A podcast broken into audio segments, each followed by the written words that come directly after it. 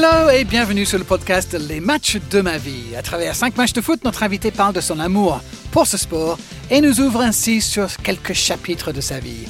Cinq matchs à raconter, beaucoup de bonheur à partager avec vous, où que vous soyez, où que vous nous écoutiez. Merci déjà de nous avoir choisis. C'est parti pour ce nouveau numéro 2, Les matchs de ma vie avec moi, Darren Chulette, et notre invité aujourd'hui qui est... Brahim Thiam. Yes, very good début.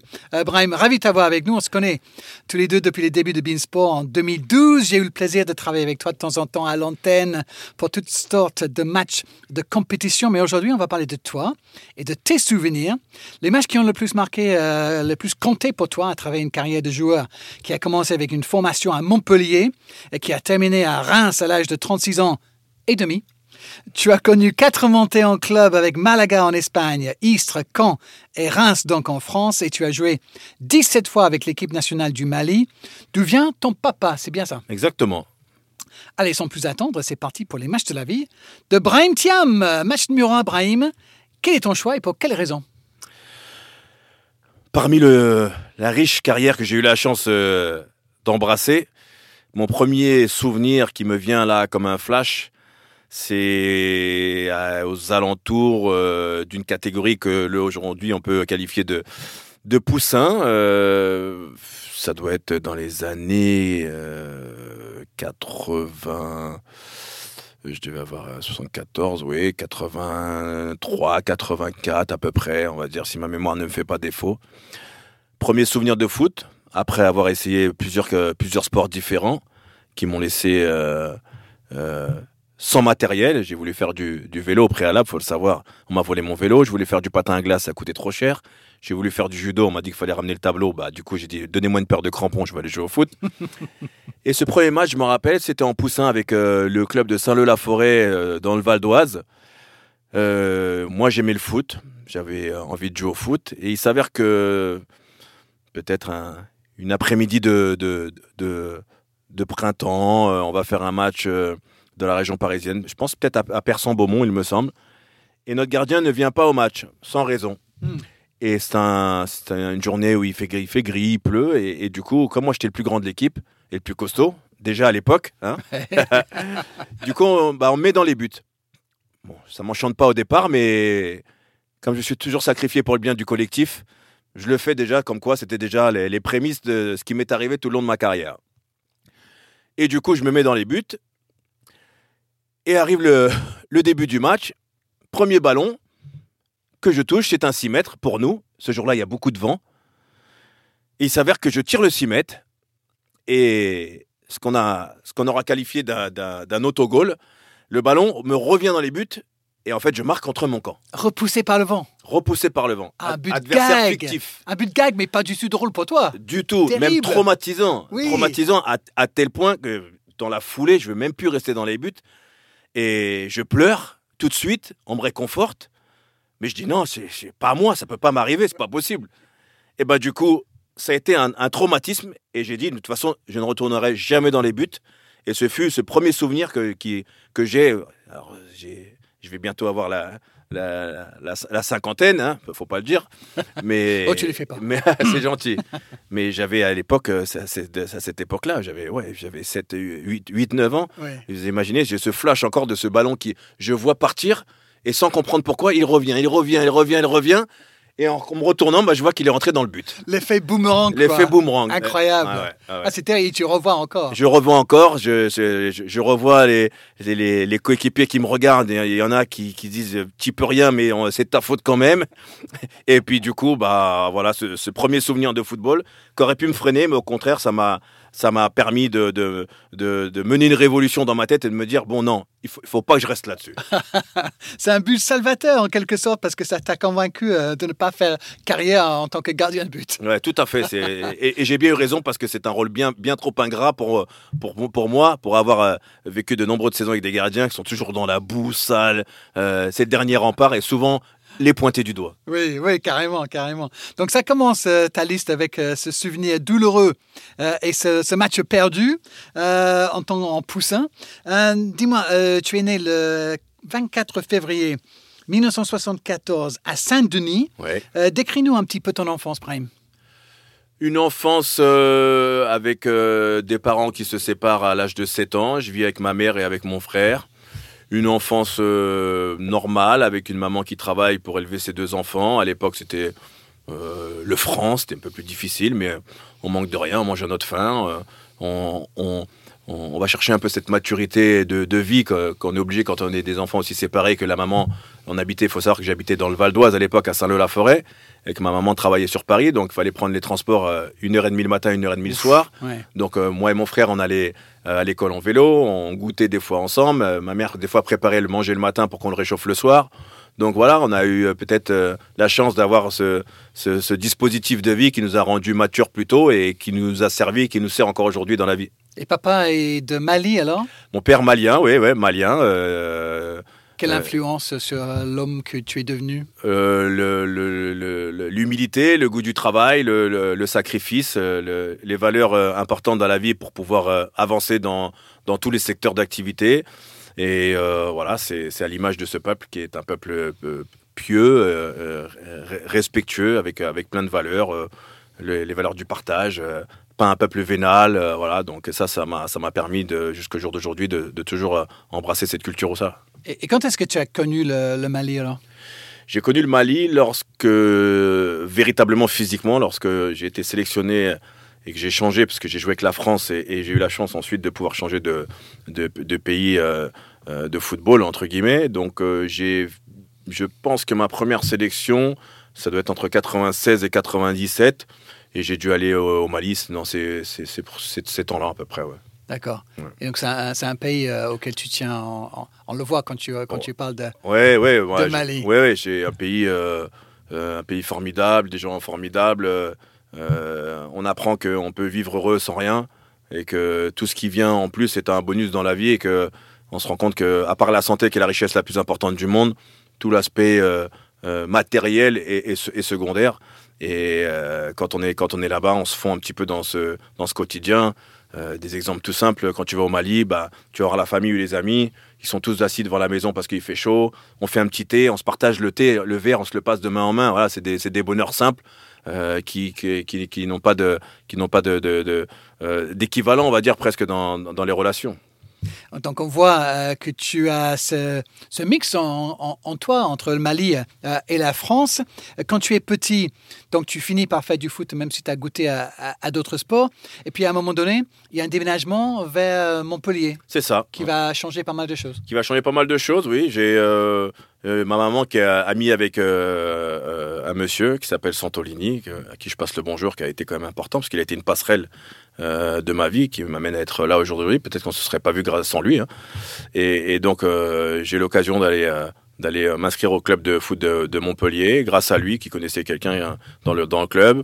Ma maman qui travaillait à la banque, euh, l'AN Cogefimo à l'époque, à Montparnasse, ouais, j'ai le souci du détail, Oui. euh, se fait et se fait muter parce qu'il y avait une agence aussi à Montpellier et du coup t- on part tous là-bas avec euh, notre petite Fiat Panda rouge et on va s'installer euh, à Montferrier-sur-Lèze à côté de Montpellier. Ah, changement de décor. Tout à fait. Changement de vie et ça nous amène justement à ton match numéro 2, euh, Brahim. Nous sommes le 21 juin 1986, 86, oui, jour d'un quart de finale de, de Coupe du Monde entre la France et le Brésil à Guadalajara. Tu as 14 ans.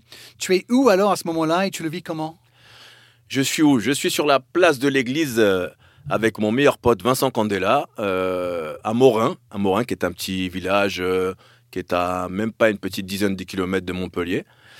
Et il y a un écran géant sur la place de l'église. Et euh, Vincent et moi, parmi toutes les conneries qu'on était en train de faire, je pense qu'on arrive cinq minutes avant le, le penalty de, de mon très cher euh, et qui deviendra mon entraîneur par la suite. L'histoire est quand même belle. C'est peut-être la première image frissonnante de football que je vois et que dont je me rappelle. Je, je vois je vois la place de l'église au moment où je te parle. Je vois le grand écran. Je vois quand Louis s'élance, quand il, il court derrière le but, comme si c'était hier et c'était en Ah ouais. 86. Oui. Voilà, donc il y a des, il y a des, il y a des, des souvenirs comme ça vi- visuels qui sont très importants. Et donc, euh, avec Vincent, on se rappelle euh, du penalty de Luis. Tout le monde saute, euh, tout le monde crie parce que c'est le penalty gagnant. Oui. Et nous aussi, on, on criait. hein. et, et après, on a dû aller ou à, la, ou à la fête du village, ou en boîte de nuit, je sais pas. On, on gambadait dans les villages à cette époque-là. Tu as 14 ans lorsque Luis Fernandez oui, tire le penalty gagnant contre le Brésil en quart de finale de cette Coupe du Monde. Tu te souviens un petit peu du match ou est-ce que tu étais en train de, de, vous, de vous amuser avec, avec Vincent à faire les idiots Non, part? je, je me souviens du match parce qu'en fait, euh, le match, euh, c'était sur la place de l'église, il y avait du monde.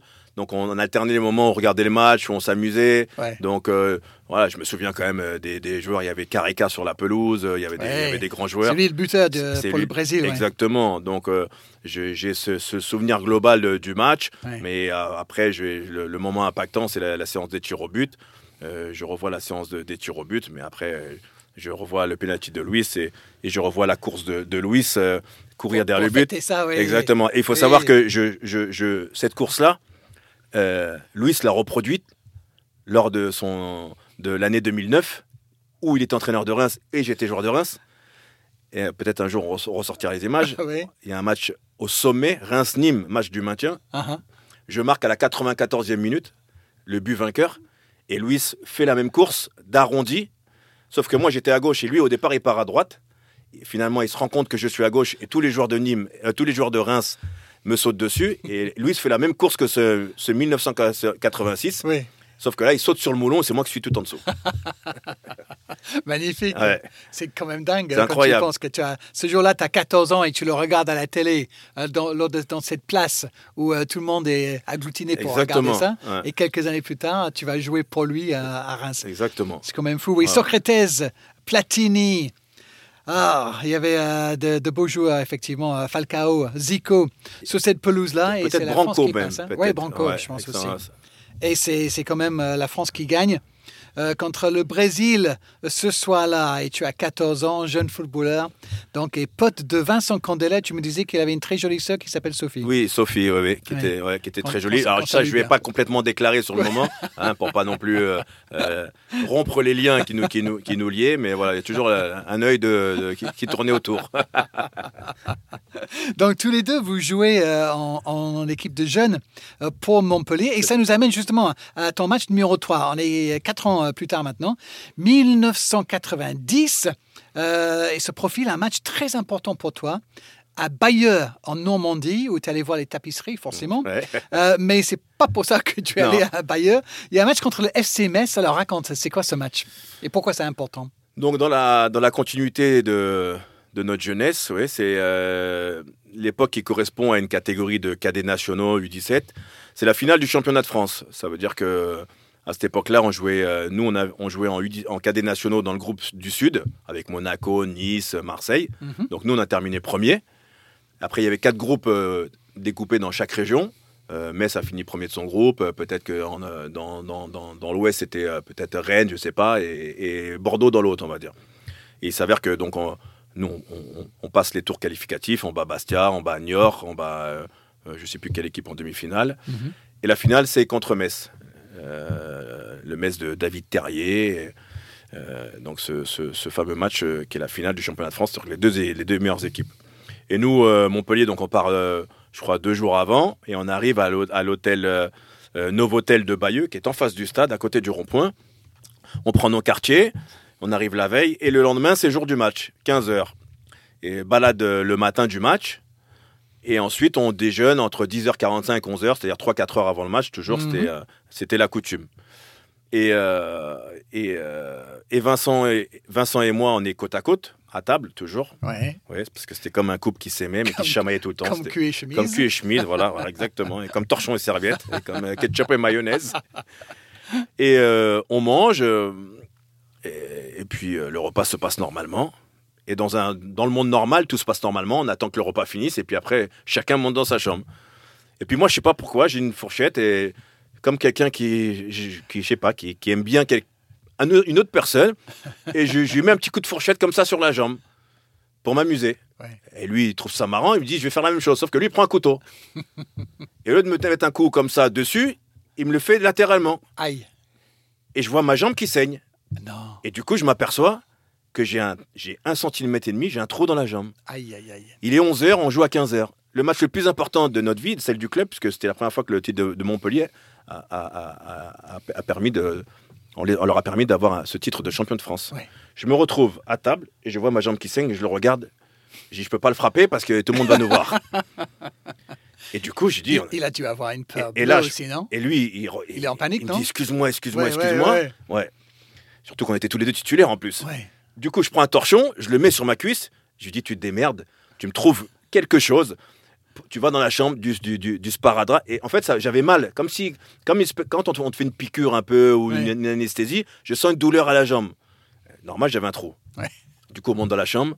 On met un rafistolage, on trouve une espèce de compresse, il me trouve du bandage, je mets tout ça, je mets l'espèce de cuissard qu'on met sous les shorts, Ouais. et personne ne voit. D'accord. Et il s'avère que caché. j'ai ouais, j'ai mal toute l'après-midi. Du coup, je vais au stade comme ça, je joue. Parce que forcément, tu, tu dis rien, tu as envie de jouer. Oui, je peux, je peux pas le dire. Et puis, Ouais. c'est, ça aurait été invraisemblable de, de, de dire que j'ai, on, on- on m'a mis un coup de couteau en train de manger. On m'aurait demandé qui c'est Vincent Candela. Je dis, mais vous êtes complètement cinglés tous les deux, c'est pas possible. Oui, déjà. Ouais. Ouais, exactement. Et j'ai encore la marque d'ailleurs. Ah oui. preuve, ouais. On pourra faire une petite capture d'écran parce que j'ai encore la, la marque sur la jambe. C'est ça qui est incroyable. Et, et c'était sur, sur le, sur, sur, sur le, à côté du quadri. Et pas seulement, c'est une finale euh, et donc un titre à jouer, mais il y a quelqu'un qui est venu euh, te regarder jouer, non? Et le comble des combles, c'est que ce match-là, je suis supervisé dans le dernier carré par le sélectionneur de l'équipe de France, Jean-François Jodard, en prévision du tournoi de Toulon. Mhm. Donc là, c'est important. Ouais, exactement. Ouais. On était deux joueurs dans mon équipe, euh, Vincent Petit et moi, qui étions supervisés. Donc là, je veux dire que c'est, il m'a rajouté, en plus de la pression naturelle du match, plus de quelqu'un qui, me voir- qui venait me voir jouer, le fait de jouer avec un bandage avec un trou dans la jambe, je dis toi, tu veux vraiment pas que je, réussisse dans le foot en fait, hein? Je- C'est que, que des barrières. Et du coup, je joue le match avec la jambe serrée. Je sens que j'ai mal, mais bon, une fois que le match est parti, j'y pense plus. Et du coup, on gagne 5-1, on explose Metz. Voilà. Et on, euh, je fais un super match. Le sélectionneur, à la fin, il vient me voir. Et il me dit que ça s'est super bien passé. Et, et patati, patata. Et, et l'histoire veut que j'aurais joué avec un blessé, comme un blessé de guerre. J'ai fait un super match. Je suis allé en équipe de France. Et après, c'est resté, c'est resté anecdotique. Incroyable. Ouais. Et tu fais donc le tournoi du Tour de Toulon après? Oui, je fais le, je fais le, le tournoi de, de, de- Alors, non, je, je me suis, je me suis, j'ai confondu euh, mon cher Darren. Ce match-là. Après, je suis allé en équipe de France U18. Ah, les U18 d'abord. Jean-François Jodard. Ouais. Voilà. D'accord. Et ouais, parce que le tournoi Toulon, c'est, euh, c'était, c'était après, c'était avec, euh, c'était, un peu plus tard. Mais là, c'est Jean-François Jodard qui vient me voir pour l'équipe de France, moi et Vincent Petit. Et du coup, on, on va, en, on va en équipe de France. Et c'était première sélection avec, euh, Avec les jeunes. D'accord. Ouais, exactement. Wow. Parce que le tournoi Toulon, c'était quand j'ai fait la demi-finale de Gambardella contre Auxerre. Ah, oui, c'était en 92. D'accord, deux ans, l'Auxerre- deux ans plus tard. Deux ans Ouais. plus tard, l'Auxerre de Bernard Diomède. Voilà. Qui- on on s'est retrouvés ensemble. Bernard Diomède, d'ailleurs, Ouais. dans l'équipe de France, euh, euh, qui a fait le tournoi Toulon en 1993, qui a perdu contre les Anglais de Jamie Redknapp et Harry Mac- euh, McManaman. euh, Steve. Steve McManaman. Steve McManaman. Voilà, ouais, donc ouais. euh, c'était c'était deux périodes de l'équipe de France différentes, mais voilà. La première, c'est les U18. D'accord. Et ce qui est fou quand je pense à ça, c'est que Vincent Candela, champion du monde avec l'équipe de France en 98, euh, et toi, tous les deux ensemble à Montpellier, mais ni toi ni lui finit par jouer pour, pour Montpellier. Non, parce que euh, lui n'est pas gardé au moment où nous on signe euh, l'équivalent de stagiaire. Lui n'est pas gardé par le club. Ils estiment qu'il n'a pas les qualités euh, pour faire une carrière. C'était des visionnaires, hein, ils ont bien vu. hein. et, et moi, je gravis tous les échelons euh, des équipes de Montpellier jusqu'au professionnel, euh, qui aurait dû me permettre de faire une longue carrière à Montpellier. Et puis parfois dans la vie, il y a des, il y a des, des, des facilitants et des fois des, des bloquants. Et moi, Mm. j'ai rencontré un entraîneur bloquant qui m'a empêché de continuer ma, ma progression euh, fulgurante.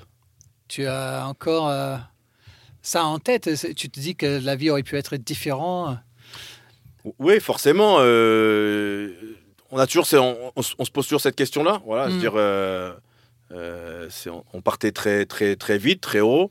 Ça aurait pu être différent, ça aurait pu être mieux, ça aurait pu être pire. Je sais pas. On va dire qu'on est chacun heureux de sa destinée, mais euh, je, je- je- je suis convaincu que dans la vie, euh, des fois, comme ça m'est arrivé euh, quand j'étais jeune, grâce à mon premier entraîneur qui a toujours cru en moi à Montpellier, Momo Chebli, euh, euh, qui m'a permis de- d'accéder à, certaines choses. Il y en a d'autres qui t'empêchent. Et puis, en- ce, qui, ce, qui, ce qui ne tue pas rend plus fort. Et peut-être que, Mm. comme on dit, certaines personnes prennent du plaisir à, à disposer des petites pierres pour essayer de, de, t'en- de te, te, rendre le chemin sinueux. Et ben, comme on dit, avec ces pierres, tu fais un mur et tu sautes par-dessus et puis tu continues ton chemin. Et donc, tu quittes Montpellier après avoir joué, cette fois-ci, euh, si on est d'accord, après avoir joué à Toulon.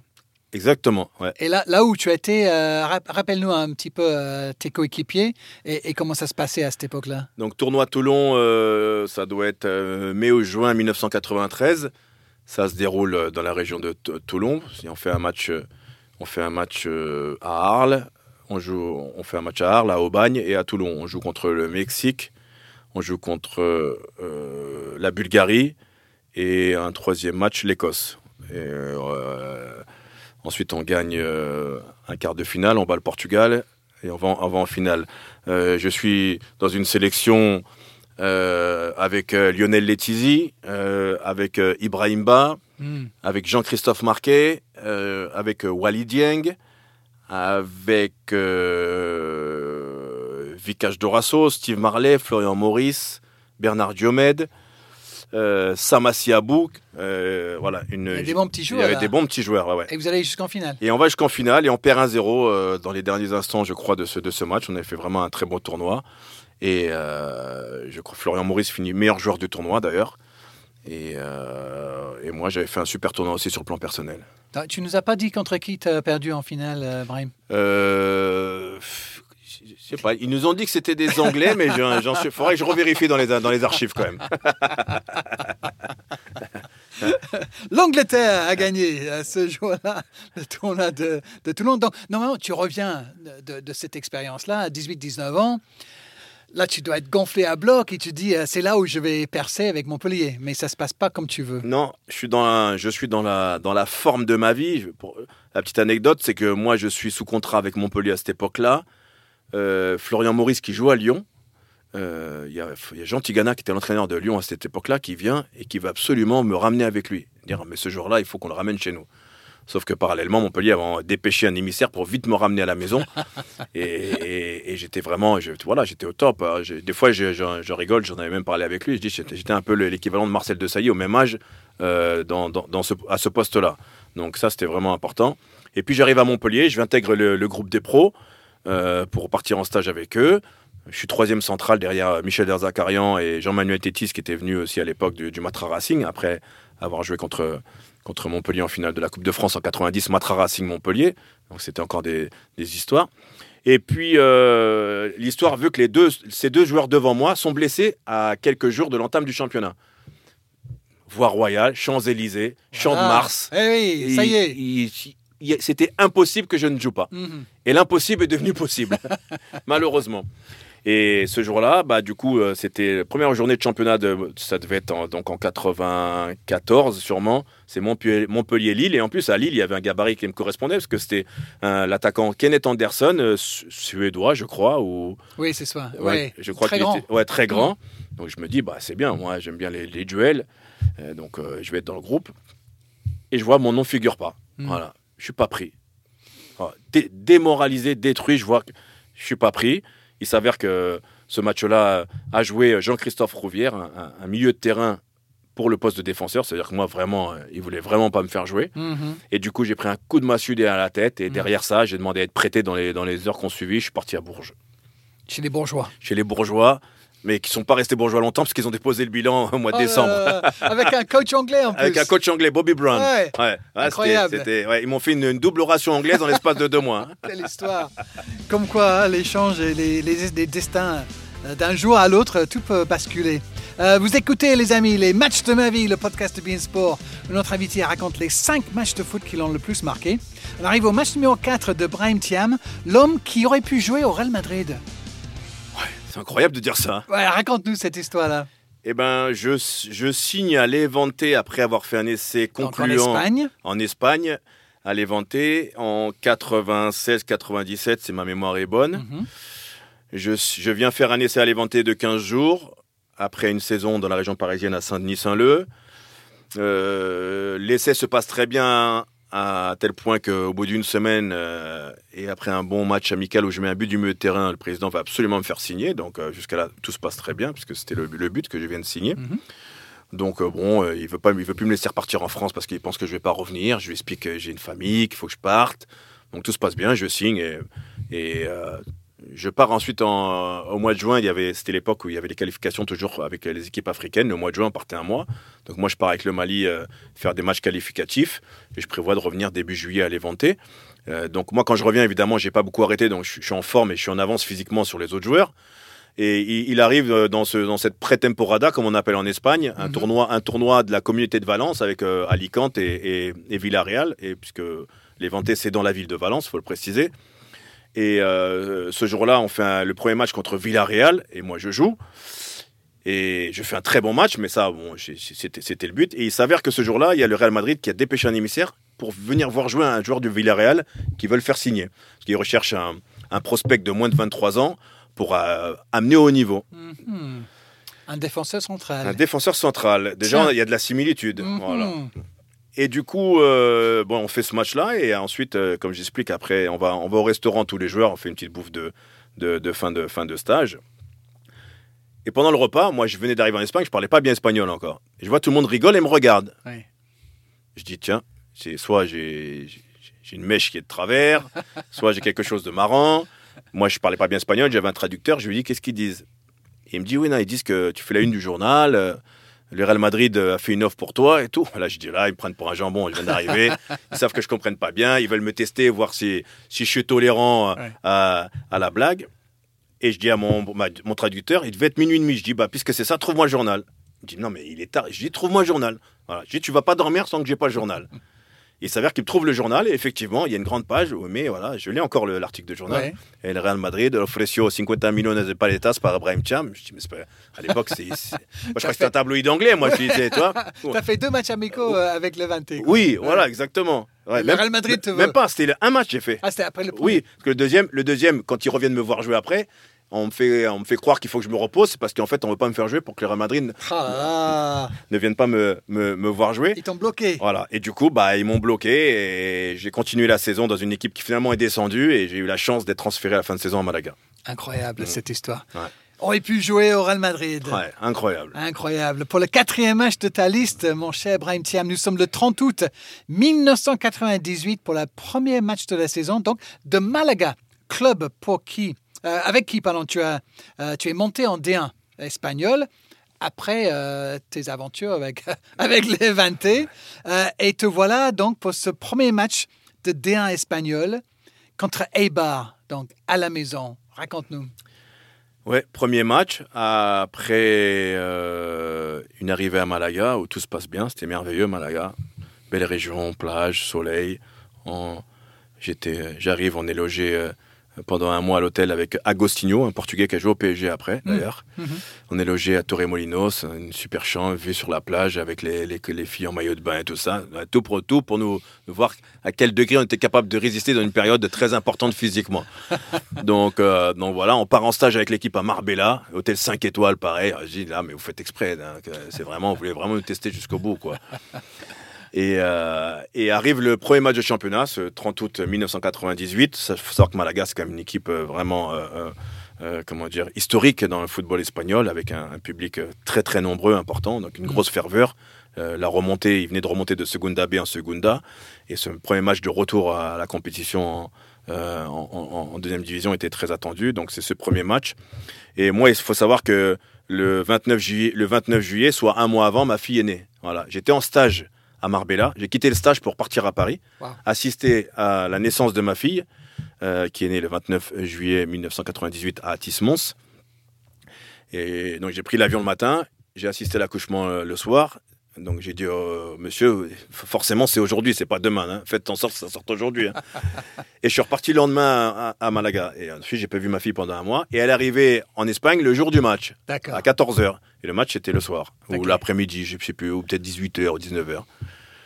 Et il s'avère que, euh, en termes de match, premier corner tiré par Ariel Zarate, qui est le grand frère de Mauro Zarate, qui joue à la de Drôme.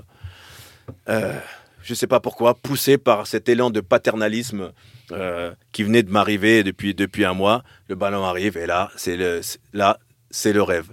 Le ballon, coup de casque, plus personne ne peut m'arrêter. Le premier qui arrive, je l'envoie euh, dans la Sierra Nevada et je marque. Et je marque et je me retourne, je vais à la tribune, je vois moi, euh, mon ex-femme et, et, ma fille là dans, dans les tribunes et je fais le, le mouvement du berceau avec euh, comme Bebeto, comme Bebeto avec mm. Catania à côté de moi qui était brésilien.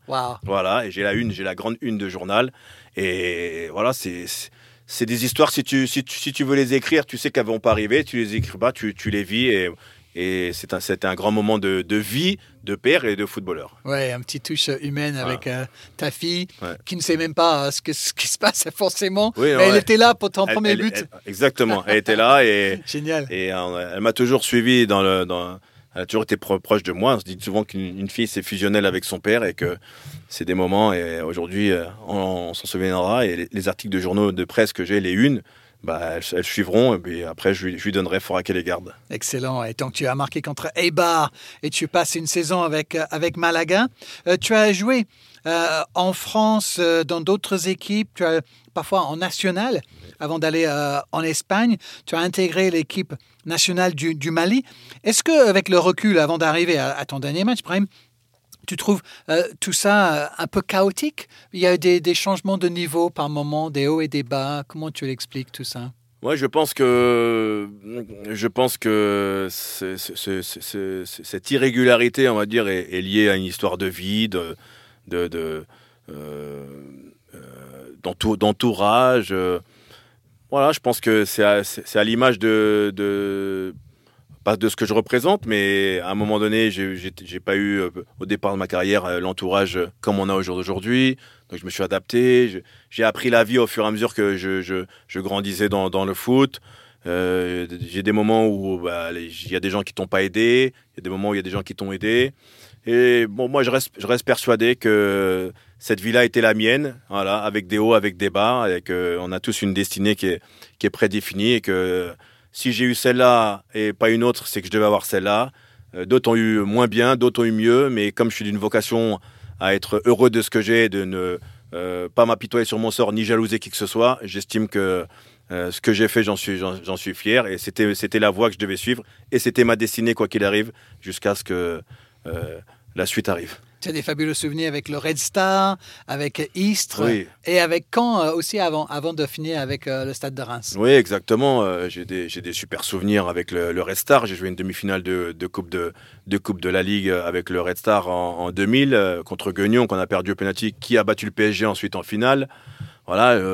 J'ai vécu euh, avec euh, Istres une, montée euh, formidable en 2004-2005 en Ligue 1 avec une équipe qui, même pour jouer au boule, tu ne les aurais pas pris parce qu'elle a été rafistolée à la dernière minute avec des briscards, avec Xavier Gravelaine, qui est, Xavier Gravelaine, avec Patrice Morel, le, Laurent Weber, le gardien une équipe bric-brac et puis il s'est avéré qu'on a fait une saison exceptionnelle et on est monté à tel point qu'il a fallu construire un stade et ce qui n'était pas du tout prévu dans la communauté. Vous avez commencé à jouer à Nîmes. On a, ouais, on a fait la saison à Bardin en, Ligue 2, on est monté. ils ont construit le stade à côté de Istres, là où il y a du vent. En attendant, on allait jouer à Nîmes. Justement, c'était c'était une histoire, mais humainement, c'était top. Donc ça, c'était. Euh, et puis à Caen, euh, il y a aussi euh, une montée et puis une rencontre avec un entraîneur. Je sais que tu as apprécié Franck Dumas. Ouais, après à Caen, une, une, une montée. Il faut savoir que le dernier match en 2004-2005 en Ligue 1, c'est Istres-Caen. Caen doit faire match nul pour rester en Ligue 1.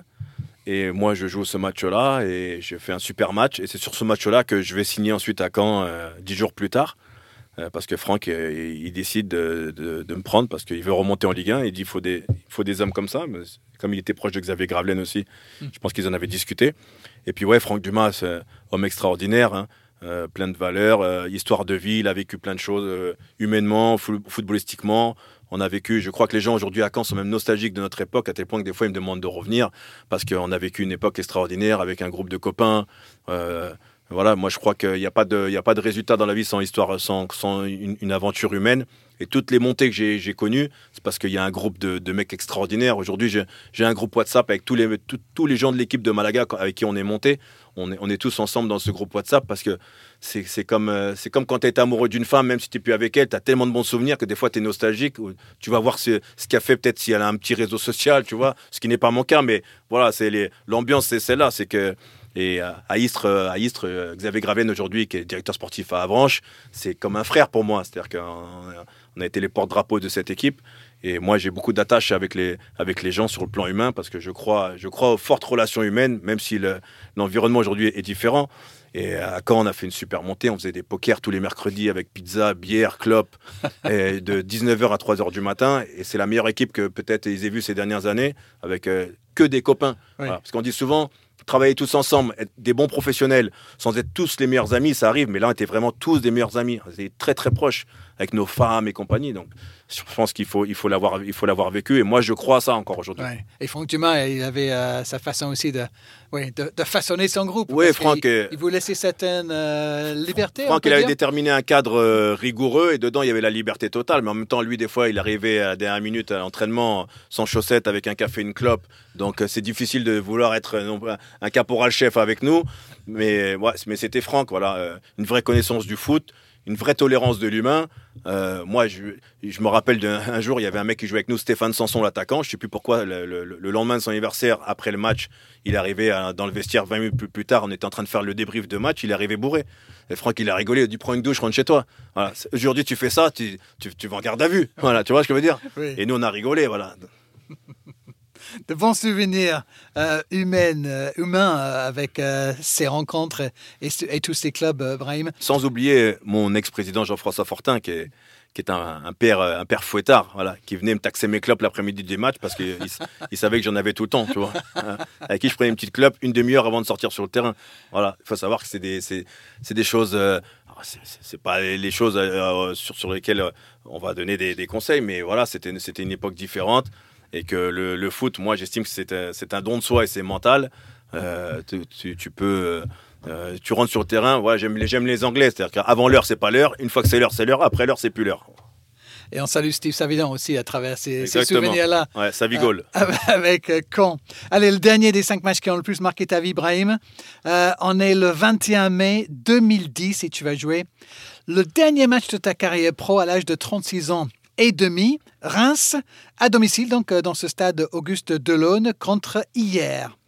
Pour boucler le boucle. Pour boucler la boucle, euh, on était déjà remonté en Ligue 2 avec Reims. Euh, c'était ce pourquoi j'étais resté un petit peu en accord avec le président Jean-Pierre Caillot. Une saison où j'étais parti pour jouer, je joue moins parce que bon, je tombe sur un entraîneur qui fait un peu de zèle, mais comme je, je, je, maintiens la parole que j'ai donnée au président d'être un soldat pour euh, mener son, sa mission à bien. Donc, euh, que je joue, que je joue pas, je reste le même et, j'aide, j'aide le, club à travers cette mission-là. On arrive à monter, je pense, peut-être une, journée avant, quelque chose comme ça. Mhm. Et donc, ce dernier match-là, ces derniers matchs, pour vous dire, au lieu de me mettre titulaire, j'étais déjà remplaçant. Donc, heureusement qu'il m'a fait rentrer, parce que là, je peux vous dire que j'aurais fait le dernier tacle de ma vie, par contre. Hein, ça, c'est sûr. Et dernier, dernier match, ouais, on s'était, peint le crâne en rouge et bleu. Euh, dernier match d'une vie, donc on s'en rend pas compte sur le coup parce que on est dans. Oui, je me demandais dans quel état d'esprit émotionnellement tu es avant ce match-là. Tu euh, sais, tu sais que c'est fini. Tu sais que. Ouais, je sais que c'est dernier match. Voilà, je sais que c'est dernier match euh, et que en fait, j'y, pense pas, je crois. J'y pense pas. quelque part, je me dis, je sais qu'il faut arrêter, donc mm. ça me rassure. Euh, en même temps, dans l'instant, j'ai pas le recul nécessaire pour analyser que c'est le dernier match. Hmm. Euh, j'ai aussi euh, dans ma tête, et c'est quelque chose qui m'a suivi, me dire j'ai fait tout ce que, tout, tout, ce que je devais faire à, à, ce moment-là. C'est-à-dire que j'ai pas de regrets. C'est-à-dire que quand j'arrête le foot, hmm. j'ai pas de regrets, j'ai pas de frustration, je regarde pas les matchs sur les DVD, j'ai pas de maillot chez moi. C'est-à-dire que je suis content de ce qui m'est arrivé. Voilà. C'est-à-dire que et je veux, je veux capitaliser sur la suite. Donc je ne suis pas non plus de, détruit moralement. Mhm.